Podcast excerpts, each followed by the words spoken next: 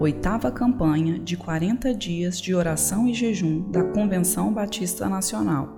Renovação e reconciliação. 16 dia. Reconciliar classes sociais.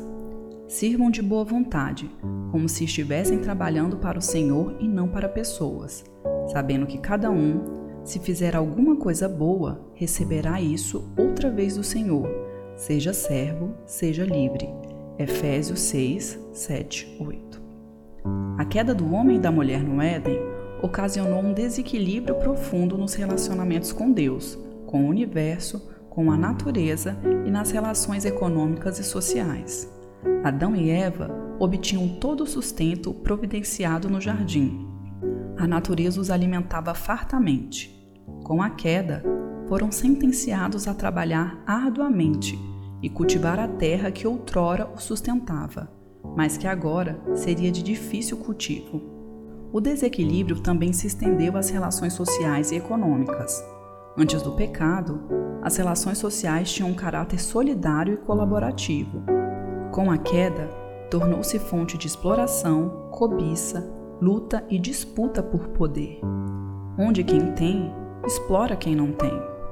O apóstolo Paulo, sabendo dessa dificuldade do homem em manter relação harmoniosa com o próximo, instruiu os efésios sobre como deveriam ser os relacionamentos entre escravos e senhores.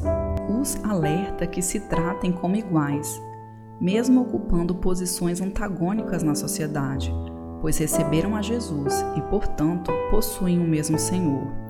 Aconselha-os ainda que cumpram seus afazeres tendo Jesus como referência.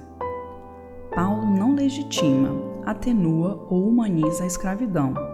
Ele enfatiza que a referência é o Evangelho e que Jesus não faz acepção de pessoas. Dessa forma, a instrução dada pelo apóstolo nos faz refletir que só haverá equilíbrio nos relacionamentos humanos e também com os demais elementos da criação quando houver uma reconciliação com Deus por intermédio de Jesus.